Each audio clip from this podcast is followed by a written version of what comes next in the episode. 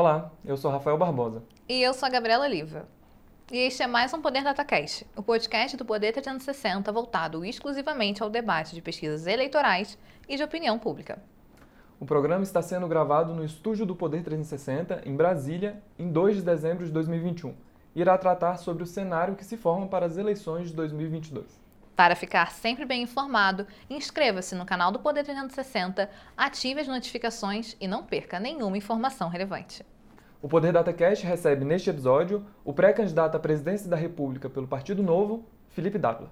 Dávila, de 58 anos, é cientista político pela Universidade Americana de Paris e tem mestrado em administração pública pela Harvard Kennedy School. É coordenador do Movimento Unidos pelo Brasil e fundador do CLP, o Centro de Liderança Pública. Para começar, sabe os principais dados do Poder Data, apresentados pelo jornalista Jonathan Carter. Pesquisa Poder Data mostra que Lula e Jair Bolsonaro seguem na liderança no primeiro turno das eleições de 2022. Das intenções de voto, o petista tem 34%. É seguido por Bolsonaro com 29%. Sérgio Moro aparece na sequência com 8%. Ciro Gomes tem 7%, João Dória 5%, Luiz Henrique Mandetta 3% e Alessandro Vieira e Cabo Daciolo 2% cada um. Rodrigo Pacheco e Luiz Felipe Dávila não tiveram menções suficientes para chegar a 1%. Brancos e nulos são 6%, enquanto 3% não souberam responder. Os dados mostram ainda que 13% da população brasileira não votaria de jeito nenhum, nem em Lula nem em Bolsonaro. Sérgio Moro absorve 21% dos votos desse grupo. Nessa rodada, o Poder Data também questionou os entrevistados sobre cenários de segundo turno contra Lula. O candidato mais competitivo é Sérgio Moro, com 31% contra 48% do ex-presidente, uma diferença de 17 pontos percentuais.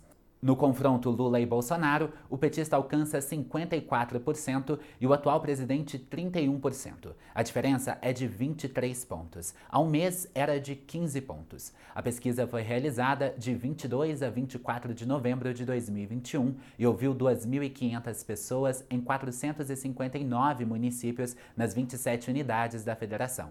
A margem de erro é de 2 pontos percentuais para mais ou para menos. A divulgação do levantamento é realizada em parceria editorial com o Grupo Bandeirantes. Pré-candidato Felipe Dávila, obrigado por ter aceitado o convite. Agradeço também a todos os web espectadores que assistem a este programa. Obrigado, Gabriela. Obrigado, Rafael. É um prazer participar aqui do podcast do Poder 360. Pré-candidato, começando por um tema mais recente, o senhor foi apresentado como pré-candidato à presidência da República pelo Novo em 3 de novembro. O que o senhor avalia que tem para oferecer diferente dos nomes ventilados até agora? O que nós temos a oferecer é criar um Brasil para os empreendedores. O Estado brasileiro vem constantemente sabotando aqueles que querem trabalhar, investir, gerar renda e emprego no país. E sabotando com excesso de burocracia, um Estado pesado e ineficiente que sempre olha com suspeita para aqueles que querem gerar investimento, renda e emprego no país. E nós precisamos ter um Estado voltado para apoiar o empreendedor, para abrir a economia. O Brasil é um país hoje isolado do comércio global. Nós não representamos sequer 2% do comércio global. Estamos alijados das cadeias globais de valor. O Brasil tem muralhas de protecionismo, de tarifários e não tarifários, que atrapalha a competitividade e a produtividade da nossa economia. Aliás, nós perdemos produtividade e competitividade como nenhum outro país emergente. Ou seja, estamos cada vez mais perdendo o mercado. Com, exceto a área agrícola, o resto do Brasil caminhou para trás.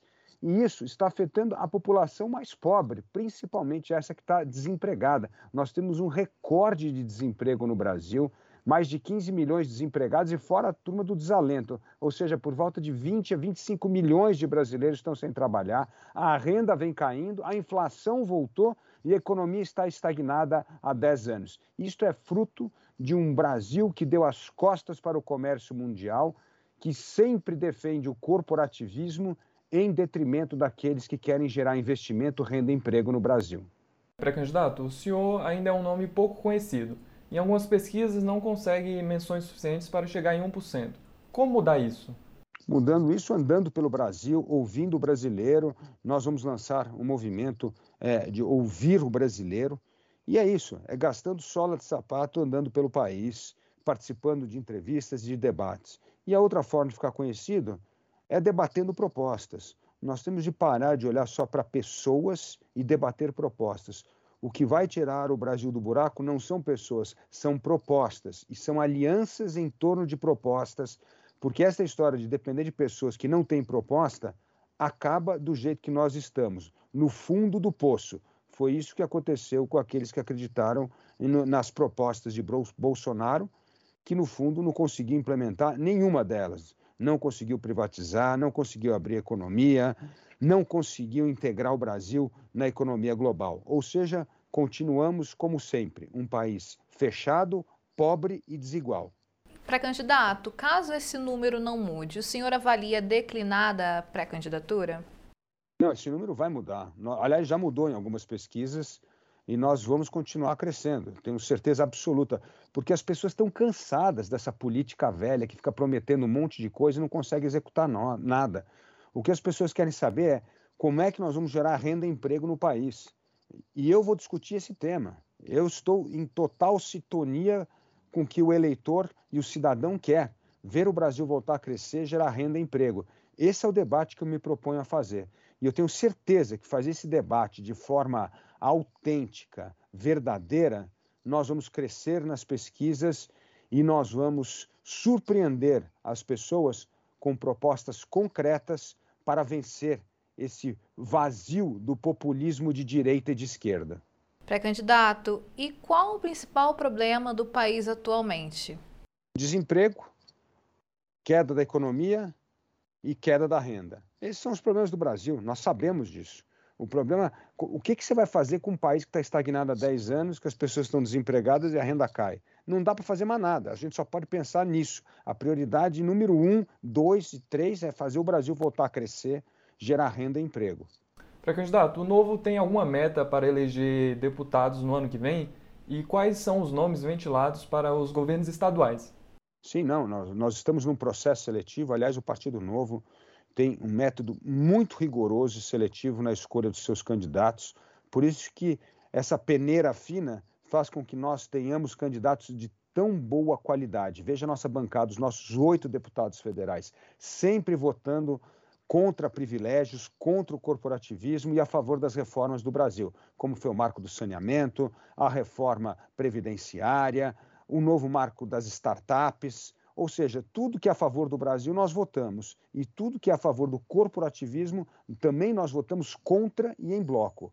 E nós temos o nosso governador, Zeman, em Minas Gerais, que é um dos governadores mais bem avaliados do Brasil, fazendo um trabalho extraordinário, mostrando como é capaz sanar as finanças públicas, resgatar a capacidade do Estado de investir, atrair investimento e focar em questões sociais muito importantes, como é o caso da educação profissionalizante. Temos também o nosso prefeito de Joinville, o Adriano Silva, que já está com 84% de popularidade e em 11 meses de mandato deu mais título de propriedade para as pessoas do que em 11 anos de governo na cidade. Ou seja, o novo mostra que quando suas lideranças chegam ao poder, não é só discurso, não, é mão na massa e nós conseguimos fazer a diferença. Pré-candidato, eu estive no evento em que o senhor lançou sua candidatura oficialmente aqui em Brasília. Lá você falou do combate ao que você chamou de PCC, patrimonialismo, clientelismo e corporativismo. O senhor pode explicar um pouco para o nosso web espectador do que se trata isso? O Brasil é um país desigual, injusto e com Estado ineficiente por causa dessas três letras. O que é o patrimonialismo? É a corrupção. Quando as instituições não funcionam, corrompe-se as pessoas que estão no poder. É esse é o Brasil. Esse é o Brasil desvendado pela Lava Jato. Mostrar, escancarar esse Brasil dominado, aprisionado por esquemas de corrupção. E é inacreditável que o chefão da quadrilha quer voltar a ser presidente da República. É um negócio assim estonteante e ainda lidera as pesquisas. Algo está errado num país que ainda é conivente com parte da corrupção. Nós precisamos enfrentar a questão da corrupção. Esse é o patrimonialismo. O corporativismo é essa agenda que quem vence são os privilegiados, é o oligopólio, é a agenda que acaba com a mobilidade social, é a agenda que acaba com a igualdade de oportunidade, é a agenda daqueles que querem proteção para proteger determinados setores em detrimento da população. Aí que acontece? Nós pagamos o gás mais caro do mundo, nós pagamos uma das gasolinas mais caras do mundo. Ao comprar um carro, daria para comprar dois carros só com que tem tributo dentro do carro. O que, que é isso? Vitória do corporativismo, da reserva de mercado. Nós temos de combater isso. Nós precisamos ter um país que volte a oferecer igualdade de oportunidade para as pessoas. E, finalmente, o outro C, que é o clientelismo. Olha só, não tem prova melhor do clientelismo do que essa PEC dos precatórios. O que é isso? O que é essa emenda de relator? O que são esses montantes, bilhões de reais? É apenas pensar em dar dinheiro em lugares em que vão trazer vo votos para esses políticos. Isto é errado. Nós temos de ter políticos pensando no interesse nacional, no interesse do país e não no seu reduto político, não no seu curral eleitoral. Isso vem deturpando a política brasileira e gastando mal o dinheiro. O Brasil nós gastamos 330 bilhões de reais por ano em subsídios. E muitos subsídios e tarifas e programas que não dão resultado. Imagina só se tivéssemos um critério para avaliar os programas públicos e acabar com aqueles programas que não funcionam e dobrar o dinheiro daqueles que estão funcionando. Mas nós não temos isso, porque o clientelismo faz com que esses programas continuem a existir, mesmo não dando resultado, porque eles têm uma única finalidade: eleitoral. Pré-candidato, a polarização política entre Lula e Bolsonaro está tensionando a agenda para 2022. O senhor avalia que, em resposta a esses dois polos, é possível vingar a agenda liberal? Certamente, esta é a agenda do país. 53 milhões de pessoas querem empreender no país. 53 milhões de pessoas querem ser dona do seu nariz, do seu destino, querem ser patrão da sua vida. Não querem viver às custas do Estado, desse clientelismo, desse patrimonialismo e do corporativismo. E a política não fala para esses 53 milhões. Então, o que nós vamos fazer é conversar com esses 53 milhões e mostrar que temos sim um caminho para colocar o Brasil de volta ao crescimento econômico, à geração de renda e emprego. E foi assim que o Zema ganhou em Minas Gerais, correndo por fora, defendendo uma proposta de sanar o Estado, atrair investimento e fazer com que os mineiros voltem a trabalhar e a prosperar. E esta vai ser a nossa agenda para o Brasil. Para candidato, ainda sobre economia, como o senhor avalia a política do ministro Paulo Guedes? Um desastre. Cadê o crescimento? Cadê a privatização? Cadê a abertura comercial? Cadê a atração de investimento e a geração de empregos? Não existe. Não existe porque hoje o risco político do Brasil está detalhado, sabe aonde? No câmbio, na inflação. Tudo isso é fruto de um governo à deriva, um governo que deu as costas para a política para defender o corporativismo. E Paulo Guedes, que veio com uma agenda liberal extremamente positiva para o país, agora se tornou o frentista do corporativismo. Uma pena, uma lástima ver uma pessoa tão preparada se render ao corporativismo. Em 2019, ainda era essa a visão que o senhor tinha do ministro Paulo Guedes? O Paulo Guedes estava, em 2019, com uma agenda correta, defendendo propostas corretas. Agora, uma vez na cadeira, parece que esqueceu aquilo que foi defendido na campanha e foi cada vez mais se rendendo à pauta corporativista. E isso fez com que o Brasil continue pobre, desempregado e desigual. Recentemente, o senhor classificou a PEC dos precatórios como um calote que coloca em risco o teto de gastos. Mas é possível articular um programa social robusto sem esse projeto? Há dinheiro? Lógico que é possível. Se tivéssemos feito a reforma trabalhista, a reforma tributária, a reforma administrativa, a verdadeira PEC emergencial, votado o fim dos privilégios, dos penduricalhos, nós teríamos tido dinheiro. Aliás, nós, o governo já tinha uma gordura que foi a volta da inflação. Tem mais aí de 17 bilhões, 20, quase 20 bilhões de reais que poderia usar para isso.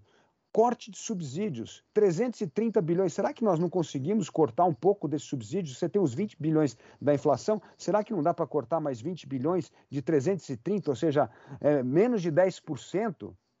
Para priorizar programas sociais? Lógico que dá para fazer. Precisa de gestão. Agora, esse governo é de uma incompetência crassa em gestão. Esse é o problema. É incompetência política, porque não aprova as reformas, e incompetência de gestão, porque não sabe onde tem que cortar para priorizar, evidentemente, o programa social. É óbvio que nós precisamos dar dinheiro e resolver a questão da fome nesse país. Não há dúvida, mas não é dando calote que nós vamos resolver. O que acontece com esse calote? O que acontece com o teto do gasto que foi furado? Sabe o que aconteceu? Nós vamos pagar uma conta de 360 bilhões de reais só com o aumento do custo da dívida pública. Essa conta vai pagar, vai aparecer. É mais um daqueles daquele mandraquismo que aconteceu no governo Dilma, que numa canetada derrubou o custo da energia em 20%, só que depois ela, quando ela deixou o governo, o que aconteceu? Subiu 50% a conta de luz. Você vai pagar essa conta. Você, eu e todos nós. É um absurdo, é um descaso com o brasileiro e principalmente com os mais pobres. Agora, voltando um pouco ao assunto eleições 2022, o senhor avalia que é possível a união de candidatos da terceira via? Acho que a união é possível em torno de propostas. Por isso que essa hora eu digo que a imprensa tem que dar tempo ao tempo, no sentido dos candidatos apresentarem as propostas, debaterem as propostas, porque a união tem que ser em torno de um programa para salvar o país, para tirar o país desse lamaçal do baixo crescimento, do alto desemprego e da miséria. Então, não é em torno de pessoas. Por enquanto, o que nós estamos na fase de apresentar os rostos, as pessoas. Mas daqui para frente é preciso cobrar o debate de propostas. É isso que vai fazer com que haja união lá na frente. Porque se as propostas forem completamente dissonantes, não haverá união. Pré-candidato, o Poder Data mostrou que Sérgio Moro é atualmente o nome mais competitivo em um segundo turno contra Lula. O senhor avalia que o ex-ministro terá fôlego para manter a candidatura? Sim, acho que temos um longo trajeto até a eleição. Isso aqui é uma maratona que temos que correr 42 quilômetros, a gente está no quilômetro 1. Tem muito chão pela frente. Se você olhar pelo retrovisor há seis meses atrás, sete meses atrás, era o Luciano Huck ia ser presidente do Brasil, não era isso que está todo mundo especulando? E o Lula nem estava no jogo. As coisas mudam muito na política. A dinâmica da política tem muito chão até a definição de candidaturas, que na verdade é nas convenções em julho do próximo ano. Até lá tem uma infinidade. Portanto, é hora de debater propostas, não tentar antecipar essa união, porque essa união não vai acontecer antes desse período.